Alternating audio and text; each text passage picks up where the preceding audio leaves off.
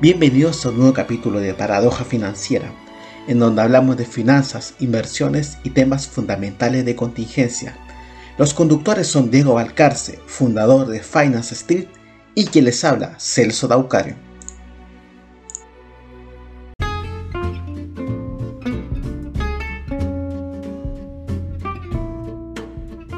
bienvenidos a un nuevo episodio de Paradoja Financiera. Estamos un día domingo grabando eh, con una semana del mercado financiero que ha estado un poco fluctuante. Eh, se ha recuperado un poco el mercado, pero aún sigue este pesimismo un poco a largo plazo con este mercado bajista.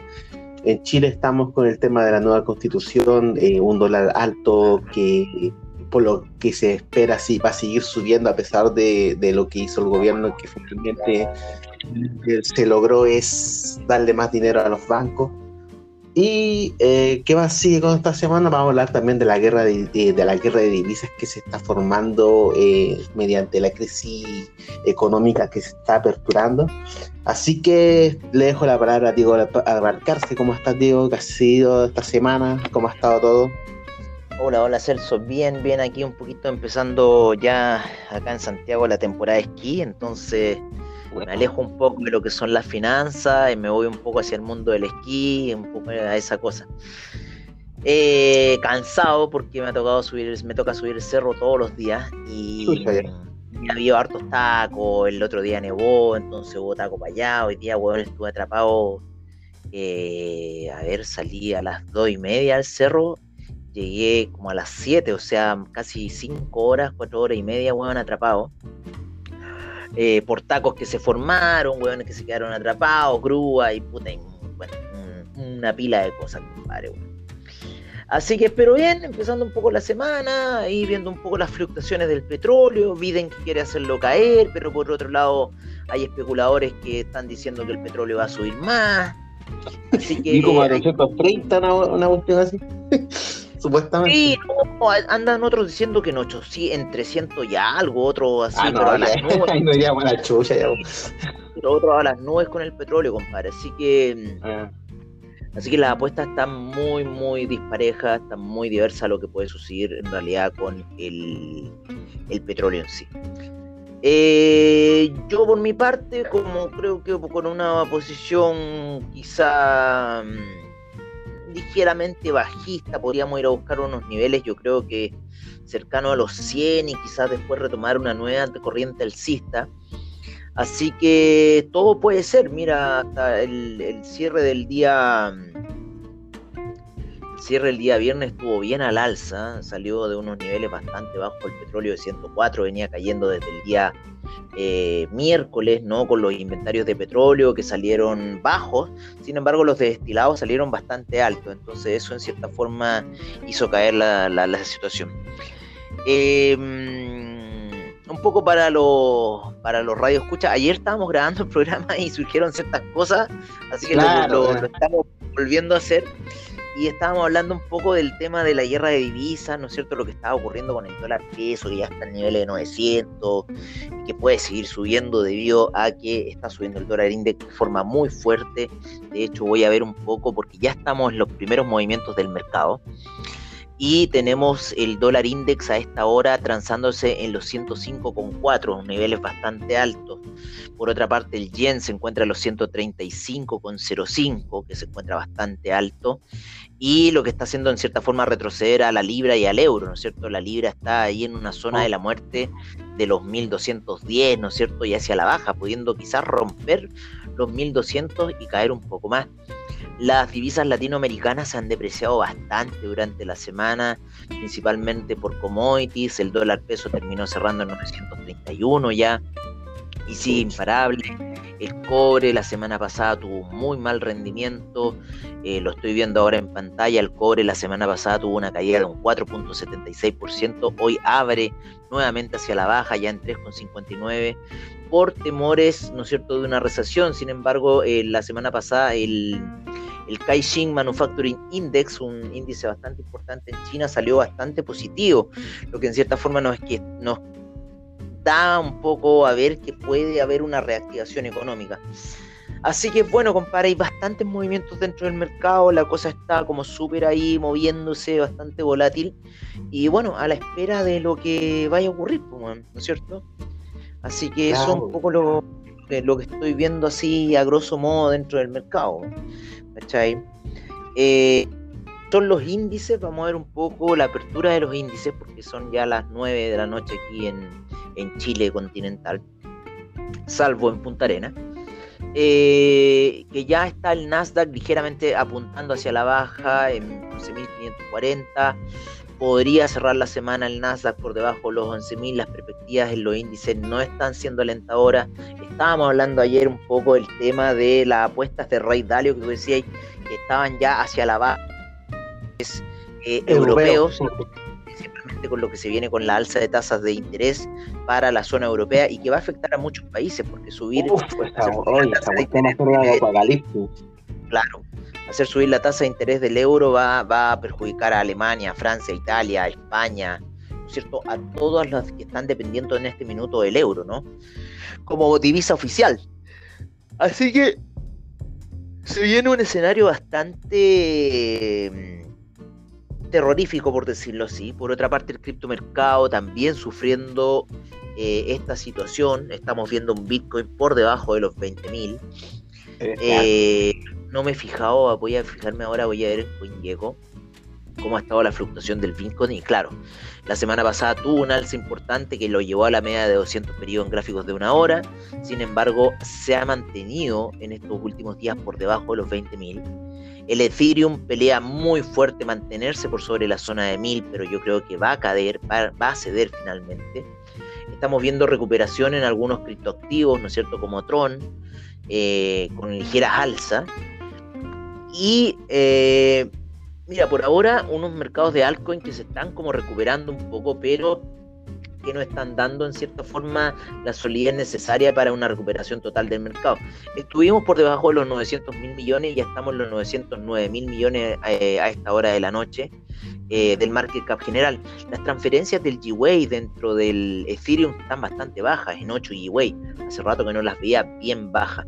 Así que hay pocas transferencias dentro del mundo del mercado cripto también, porque hay mucha especulación de lo que está ocurriendo alrededor del mercado cripto en cuanto a proyectos de criptoactivos, principalmente Celsius Network y otros, que no están dejando hacer retiros a su Claro, a su, exacto. A su, inversionista, entonces eso está creando Como corralito. Mm.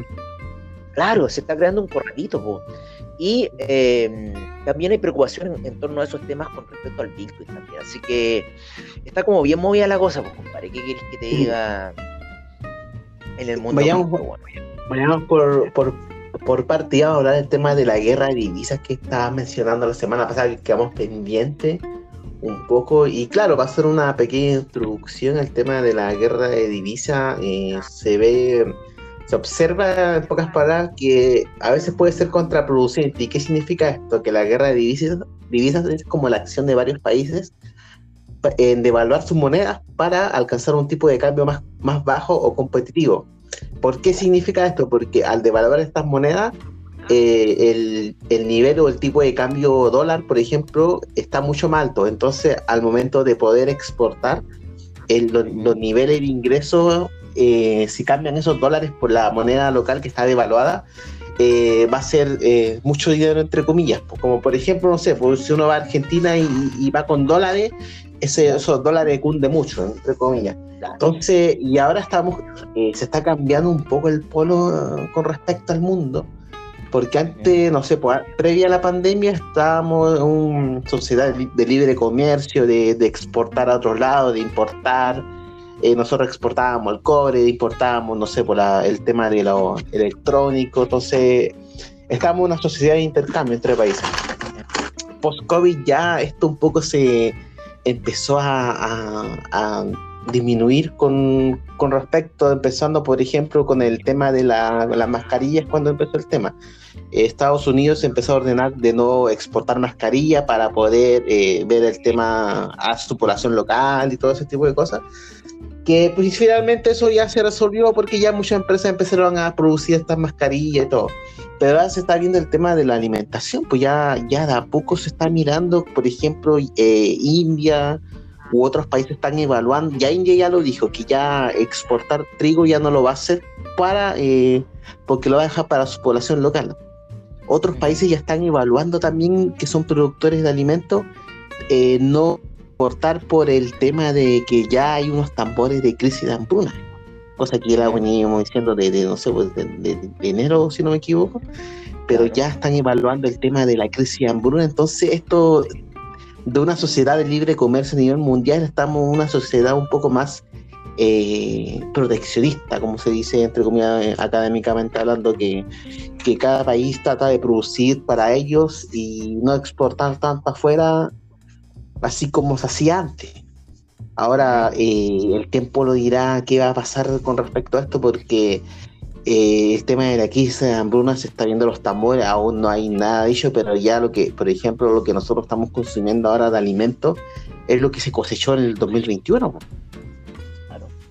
Ya, y ahora eh, el próximo año supuestamente va a ser lo que se cosecha el 2022, pero 2022 por lo, todo lo que está sucediendo con respecto a Ucrania, Rusia, que lo que habíamos mencionado en capítulos anteriores, que eran a nivel agrícola eran muy importantes a nivel mundial porque su porcentaje de exportación de fertilizantes, de aceite de oliva, de trigo era eh, mayor eh, con respecto a otros países.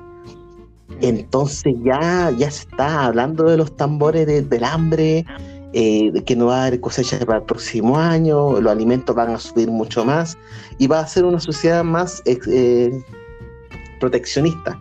Y ahí se ve un poco el tema de las guerras y divisas, que claro, las, divisas se van a devaluar, pero eh, los que están exportando se van a beneficiar. Así que eso sería un poco la introducción con respecto al tema de la guerra de divisas o la devaluación competitiva. Así que no sé, Diego, ¿cómo ves tú este tema? ¿Cómo ves eh, lo que va a pasar con respecto a la cosecha la guerra de divisa? El dólar. Puta, como te digo, el dólar se está disparando, se está fortaleciendo eh, de manera muy fuerte, ¿no es cierto? Y, bueno, está, está difícil la situación, compadre. Está difícil eh, la situación porque están estamos todos perdiendo contra el dólar, weón. Y a nivel global, o sea, todos los países se están devaluando en su moneda y el dólar es lo que más se está fortaleciendo. Eh, entonces, en cierta forma, son los gringos los que pueden venir a los demás países, weón, y hacernos mierda, pues, weón. ¿Cachai? Ahora un gringo viene, weón, cambia mil dólares y tiene 900 lucas, weón. ¿Cachai? O sea, unas vacaciones para un gringo, weón, hoy día en Chile están botadas, weón. Exacto, weón. ¿Cachai? Porque un gringo se programa y dice, puta, voy a gastar 5 mil dólares en una vacación. Y hoy día, weón, gastar 5 mil dólares va a estar recibiendo 9 por 5, 45, 4 millones y medio de pesos, pues, weón. Claro. ¿Cachai? Entonces te arrendáis un, un, un, super departamento de Airbnb, compadre, weón, comí en restaurantes todos los días cagado de la risa. Claro, eh. ¿Cachai? Entonces. Eh, puta, weón. Y los, y los únicos que salimos perjudicados somos nosotros. Claro, pues al final todavía sigue la divisa norteamericana. Porque, no, porque nosotros, weón a nosotros, weón, gracias, como yo vuelvo a decir siempre, gracias a los agricultores, pues, weón, después de que lloraron en el 2012, weón, y nos cagaron la divisa al gobierno, weón, fortaleciéndola, o sea, debilitándola, ¿cachai? Para, para, darle, para darle apoyo a los agricultores, weón, nos terminan cagando a todos nosotros, pues, A la gente como ni pues, weón, ¿cachai? Entonces, lo que hablábamos ayer un poco, o sea, vamos a terminar como Ecuador, pues, weón finalmente vamos a tener que dolarizar nuestro nuestro nuestra divisa para poder competir con el dólar, para que no se nos escape. imagínate lo que pasó en Ecuador ahora con, el tema de los indígenas, weón, y, el tema de las bencinas, weón, eh, que estuvieron en, paro nacional mucho rato. Sí, pues sí, todo, la se llegó, se llegó a un acuerdo para bajar los combustibles, weón. Chile va por el mismo camino, compadre el precio como ayer, el precio de, del, del litro de benzina aquí en Santiago está a 1.200 pesos, pero en las regiones siempre les cobran más caro. 1250 ayer estaba en auto con. Estaba viajando en auto. Y 1250, 1280, algo así aproximadamente.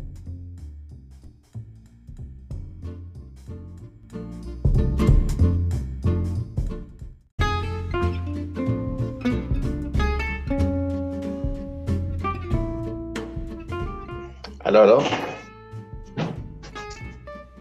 Toda la grabación. Se cortó, raro, se cortó de una, no sé, tengo idea. Sí. No importa, ya continúa más. Y, ma- Y y estamos hablando- el- Sí, pues, estábamos qué hablando del, del- del- de las bencinas, compadre. Claro, estaba hablando eh, el tema de la, del tema del alza de la benzina acá en Chile, puta, se ha disparado harto. Sí, pues entonces Yo- está afectando yo- toda, toda la cadena, pues, weón, ¿cachai? Hablábamos Sí, po. también un poco de cómo eso va a afectar a tu fe- a la ferretería, weón. Exacto, y más A que los todo, alimentos. los alimentos más que todo, porque estas camionadas de- que vienen del sur o que vienen de, de, de- Santiago a Arica, Arica a Santiago, eh, eh, va a aumentar el precio porque le van a agregar el costo de flete al- a, lo- a los productos.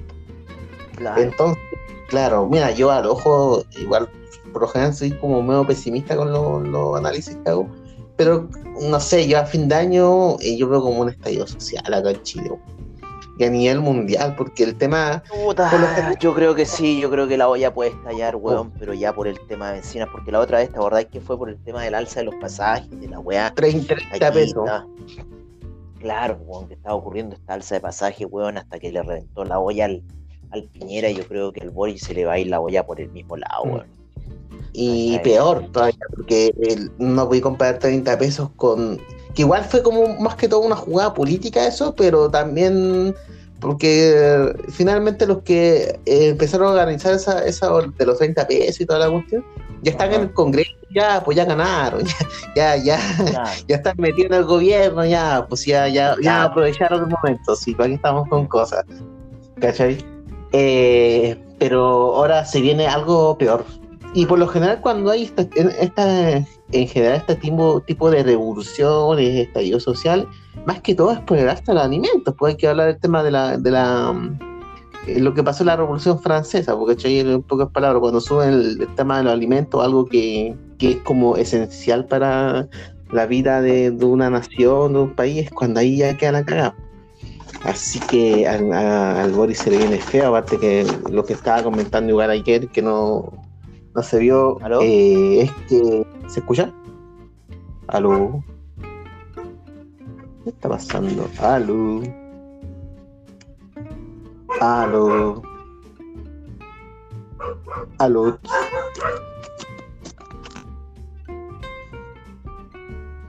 ¿Aló? ¿Aló? ¿Aló? ¿Me escucháis? ¿Aló? ¿Se escucha? Escucho, te escucho, ¿me escucháis? Sí, pero recién me escuchaste, ¿no? Sí, sí, sí, o sea, si estabas hablando de la Revolución Francesa y se te fue la señal, compadre. Chucha, me están cortando, parece. Sí, nos están saboteando. Ah, ya. Ya ahí me avisa, me avisa si, se escucha. Ah, en pocas Dale. palabras, cuando hay estas pequeñas revoluciones o, o es por el tema del alza de los alimentos, pues, el pan, Claro, sí, sí. la Revolución francesa, entonces algo, algo constante que, que la gente ocupa día a día como los alimentos, eh, les sube y finalmente, no sé, pues esa familia que son cuatro personas, el, el tipo trabaja en la construcción, gana con rogamba, tiene que pagar la renta, oh, no, y ahí es cuando queda la embarrada.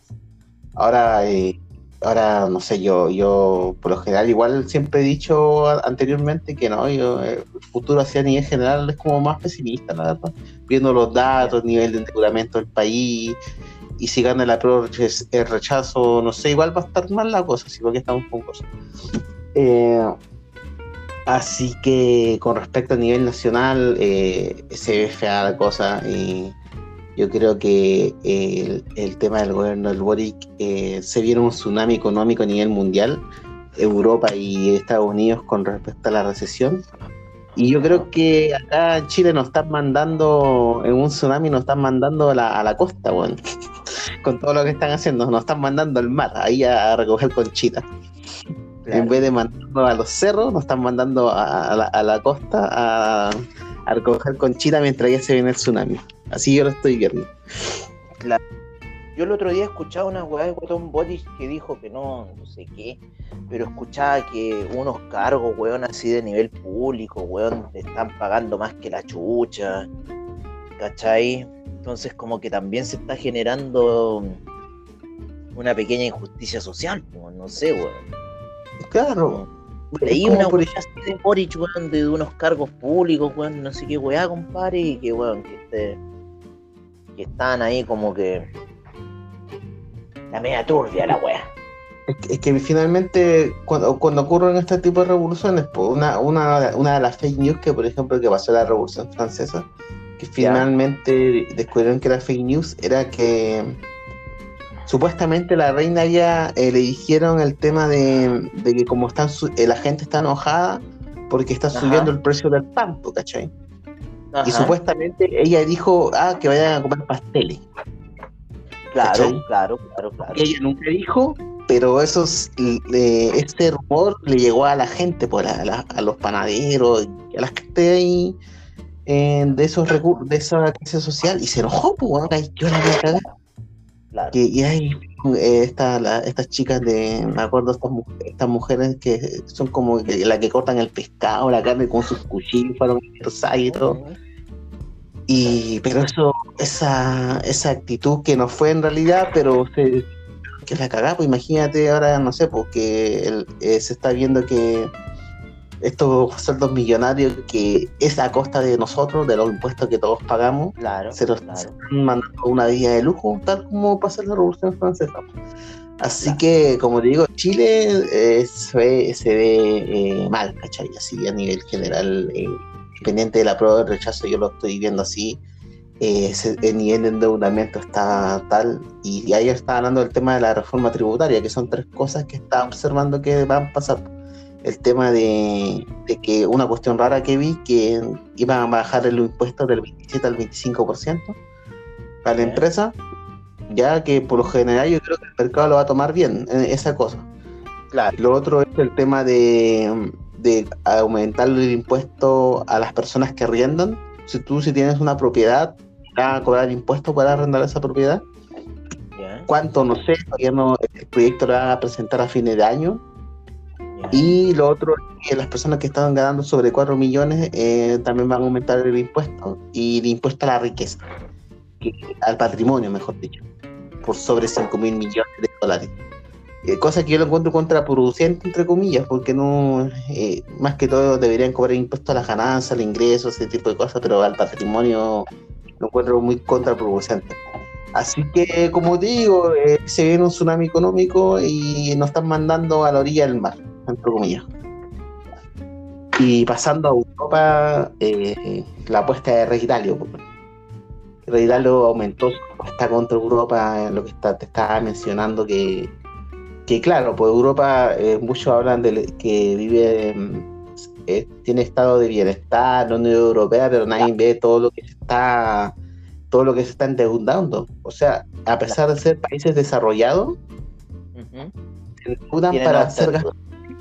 La deuda es España, compadre, eh, Grecia, todos están gastando más de lo que están ganando, ¿cachai? Más, más de lo que están reingresando. Así que, y a, base de deuda. Y la tasa de interés que le cobran está 0, 0,5, 0,4, algo así, pero ahora que con la inflación que está imparable van a tener que subirla. Y ahí es cuando va a tener un de deuda. Por eso eso viene, eso, es acuático y eh, o sea, a fin de año se viene un apocalipsis, yo lo veo. o sea, y bien apocalíptico mi, esta es mi predicción con respecto a Europa. Está ya ya las personas están ya haciendo estos cortos ya puesto en corto para para esto. Sí no sí se viene muy cuática la cosa.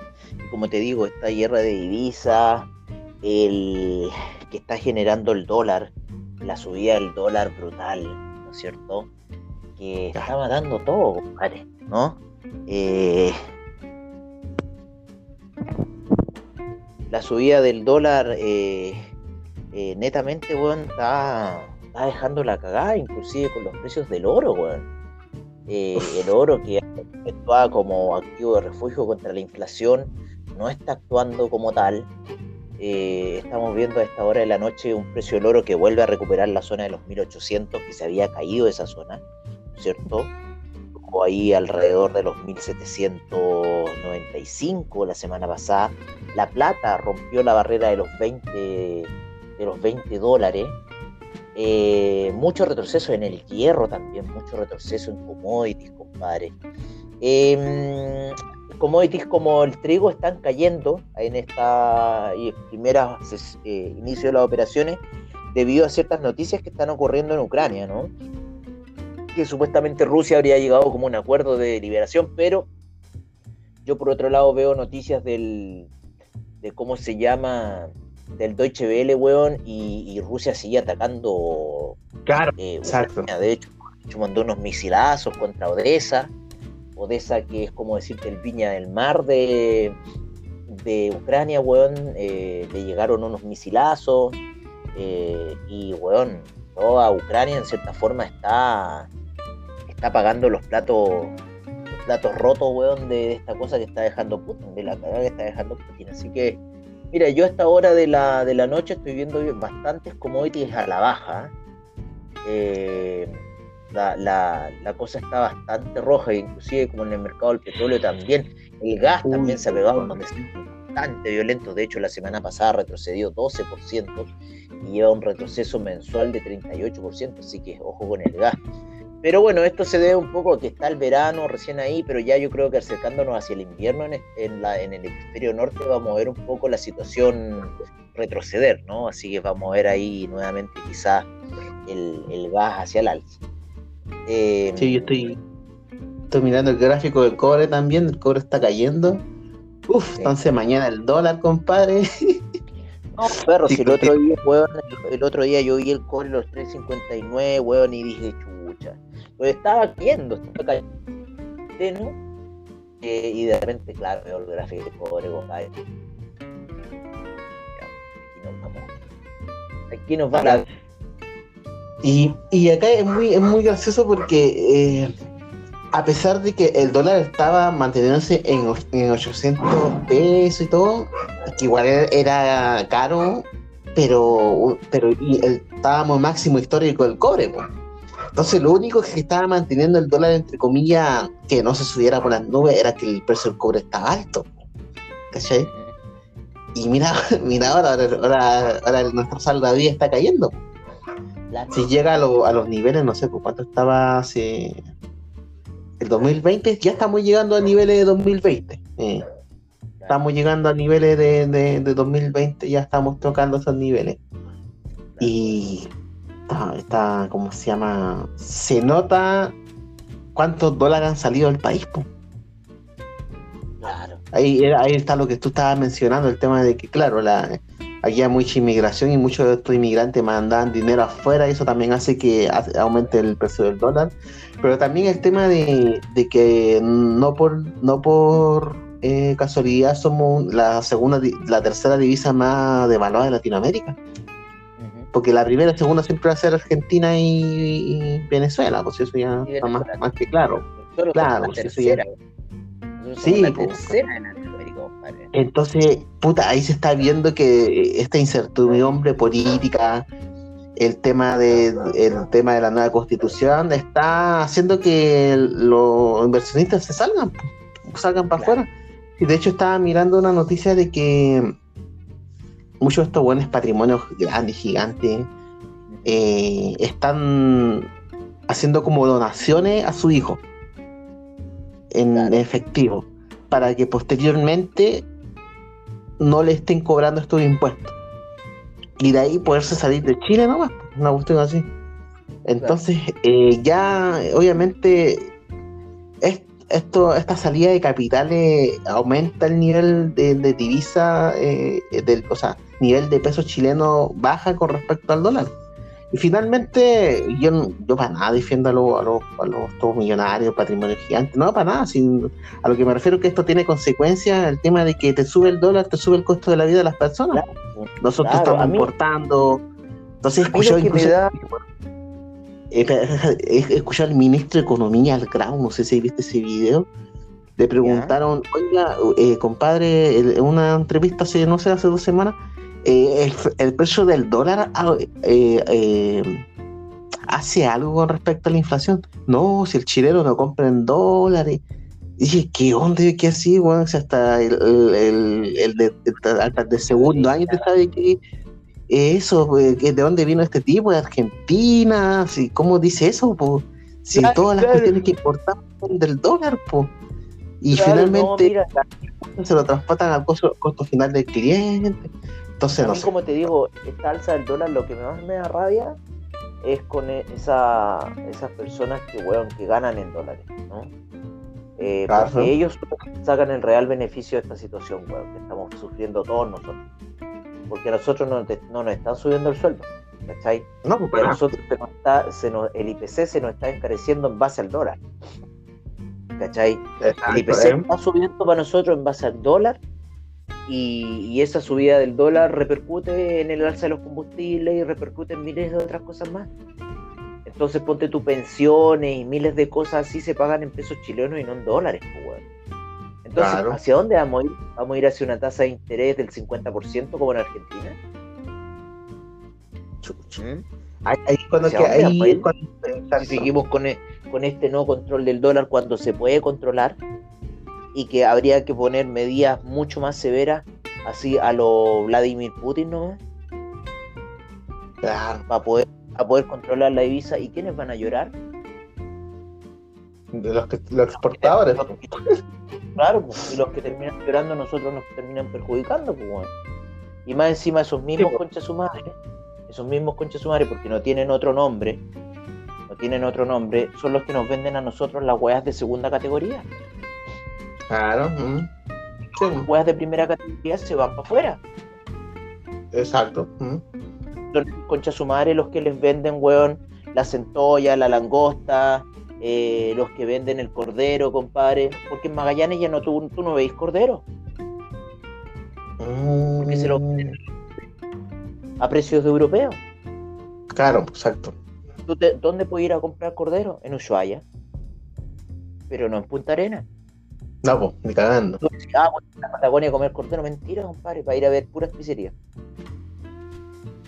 Entonces, weón, weón, ¿quién termina ganando en esta cosa? El weón que gana en dólares, pues, weón. ¿Y quiénes son? Principalmente los exportadores agrícolas. Exacto. Así que está, entonces deberíamos, deberíamos empezar a cobrar ese cobre pesos chilenos, Juan, para que nos paguen eso y así que los excedentes se transformen en pesos chilenos. Y así ayudar a que caiga el dólar, weón. Que no se dispare, weón. Tener una divisa más sólida, weón. Y poder hacerle una inclemencia a esta situación global que está ocurriendo de inflación debido al petróleo. Porque la, mm. la, la, la madre de todo el asunto es el petróleo. Claro, exacto. Y el tema también de lo, que te estaba mencionando hace un, hace un mes atrás, más o menos. Voy a empezar a, comprar estos crowdfunding de agricultura. Como se está viendo, bueno, debería ser el año pasado. Lo estaba viendo del el tema porque el año pasado te estaba comentando que Bill Gates estaba comprando el tema de, ahora si no me equivoco, el mayor terrateniente en Estados Unidos porque mientras todo lo, la gente andaba hablando del Bitcoin y esta cuestión, mi compadre calladito comprando tierras de agricultura. ¿Cachai? El calladito estaba comprando tierras de agricultura mientras todos andaban hablando de los Bitcoin, de las criptomonedas, de Tesla, de, de, de, ¿Cachai? Mi compadre ahí comprando calladito tierra de cultivo. Y ahora se está forrando porque el precio del alimento está por las nubes.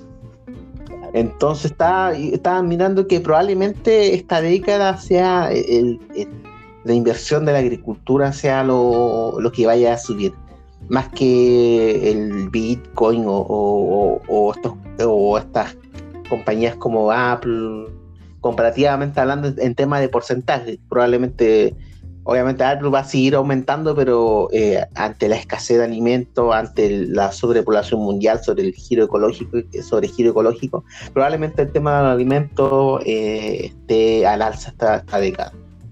Así que yo voy a como dedicar un poquito más al tema de, estos crowdfunding, que son como fondos de inversión de agricultura, y ver, meterme ahí para poderme invertir, ¿cachai?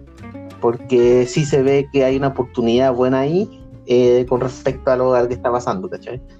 Dólares no sé si comprar porque no sé qué, qué va a pasar con el dólar más adelante. Dicen que el dólar eh, pues, ya... El dólar, de repente te compráis 900 y se cae a los 700. Claro, aparte que con, con todo la, el declive de Estados Unidos, la economía estadounidense igual está mala, entonces quién sabe que ya el dólar deje de ser la moneda principal y se cambie a los chinos para los yenes. Entonces, eso, es lo otro que está pasando. O sea, estamos viendo una weá de situación de Estados Unidos como el pico, pero estamos viendo un dólar index que sigue subiendo, Yo no me explico esa weá. Eh, eh, yo te podría puedo explicar. Y, y, y, el dólar index, explícame un poco, porque no. Porque cuando, cuando los países suben la tasa de interés, eso quiere decir que si tú pones dinero en ese país, eh, la tasa de interés de Estados Unidos cada vez está subiendo. O sea, sí, pues entonces eh, está rentando más comparativamente hablando con otros países. Entonces, por eso eh, está, está aumentando el dólar. Porque ya está, está habiendo más demanda de dólares con respecto a otras divisas. Por ejemplo, si Chile aumenta, no sé, pues no sé cuánto está la tasa, aumenta, la tasa de interés, va a subir el peso chileno y caer el dólar. ¿Cachai? ¿Por qué? Porque la gente dice, ah, eh, eh, si coloco mi dinero en Chile, va, a tener un retorno mayor a, fin, a fines de, año, ¿cachai? Entonces, por eso ahora que está subiendo la tasa, entonces por eso cuando Estados Unidos sube la tasa de interés, por lo general los demás países también lo hacen para que su eh, moneda no se devalúe. Igual está el tema de el tema de cómo se llama el riesgo país, porque por ejemplo, no sé, pues Argentina tiene un 50% de interés, pero nadie va a meter dinero en peso argentino, nadie va a invertir en Argentina porque el riesgo país eh, eh, ya se sabe que ellos no pagan las deudas, refinancian las deudas, entonces se sabe que no meter plata en Argentina, a pesar de que están pues. pagando más, no, no pega, ¿por qué? Porque no, no, se sabe si van a pagar o no. Venezuela creo que tiene un 80% de tasa de interés, si no me equivoco, tú dices, ah, qué bueno, mejor coloco mi plata ahí, porque está pagando mucho más. Pero, ¿cómo sabes si el Maduro te va a pagar o no? ¿Cachai? Entonces, si Chile, por ejemplo, aumenta su tasa de interés, no sé, por 15%, puta, el, dólar va a caer demasiado porque eh, Chile igual a nivel, a nivel internacional es un país que se sabe que es pagador de sus deudas, que financieramente todavía seguimos siendo responsables. Entonces, el dólar peso va a caer, ¿cachai? eh, va el dólar incluso llegaría a los 700, yo creo que se aumenta, no sé, un 15%. Pero eh, ¿qué pasa ahí? Que al hacer la tasa de interés tan cara, provoca una recesión económica en Chile, porque le hay que subir el costo de vida a todas las personas. Entonces ahí está el punto, que mientras más un país sube su tasa de interés, eh, las personas van a, dejar plata ahí para recibir más retorno. Y por eso los demás países siguen un poco esta línea de Estados Unidos de subir la tasa de interés para, que su moneda no, se devalúe tanto. Sí, porque no, no escaparse tampoco. Entonces es más que todo por eso, la subida de la tasa de interés hace que los países metan dinero en, ese país. Y Estados Unidos, a pesar de todo, es un país que también no cae en, no pago de deuda, paga sus deudas, ah, No, no, no, hay una seguridad de que ellos van a pagar sus deudas porque es Estados Unidos.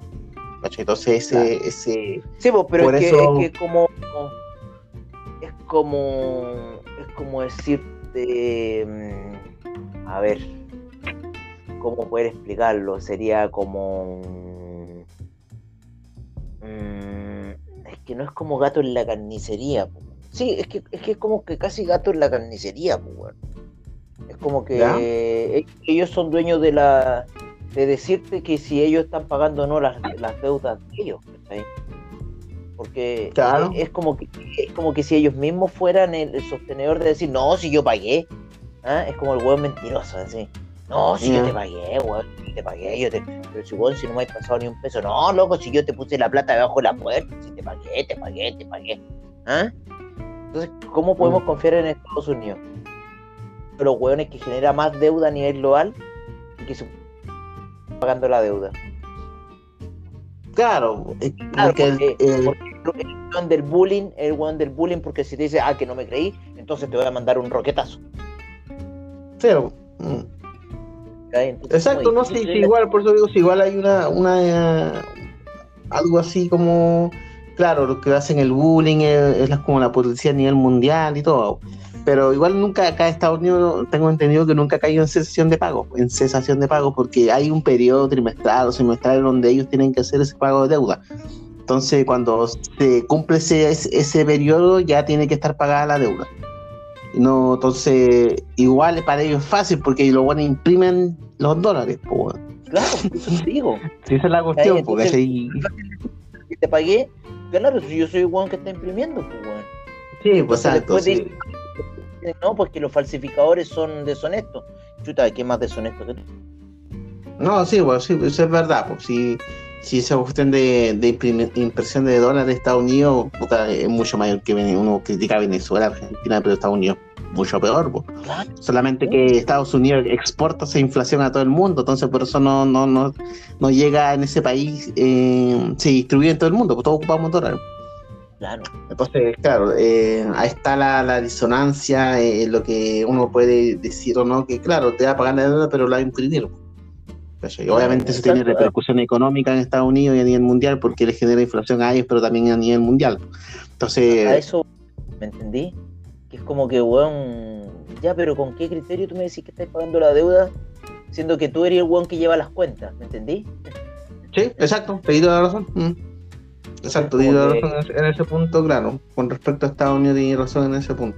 Ahora, y yo estaba mirando un, gráfico del rey Dalio que, que él menciona del, del declive, del, del inicio de una potencia y declive de una potencia. Entonces estamos llegando, por ejemplo, Estados Unidos todavía sigue siendo como el imperio a nivel mundial, porque es el que tiene la divisa norteamericana y la mayor economía del mundo hasta ahora. Y, pero está llegando a un punto de declive, y esos puntos de declive son el tema de la deuda que se está generando, está en nivel, no sé, 150, 120 eh, con respecto al Producto Interno Bruto el nivel de inflación, eh, el déficit fiscal, porque también tienen déficit fiscal y cómo lo financian con inversión de dinero. Entonces, eh, Estados Unidos está llegando a un declive como de imperio y probablemente en China, no sé, pues en 5 años, 10 años, empecemos a ocupar yenes. Lo más probable. Entonces ahí se está armando este, este, este segundo bloque económico que está haciendo Asia, China, eh, Rusia también todos esos países que probablemente imagínate, imagínate Rusia su divisa, luego que se la depreciaran, weón, al doble, y ahora la weá está por debajo de los niveles que estalló la, la, crisis, Claro. Previo a la crisis estaba en 75 y ahora el rublo está en 51. Claro. Y ahí Europa se dio cuenta que, que depende mucho, mucho de, de, de Rusia, pues. Claro, ¿no? Y también Rusia por fin hizo una situación que yo siempre he, de cierta forma, he alegado. De por qué todo lo tenemos que trazar en dólares. ¿Sí? Porque todas las cosas a nivel global tenemos que trazar en dólares.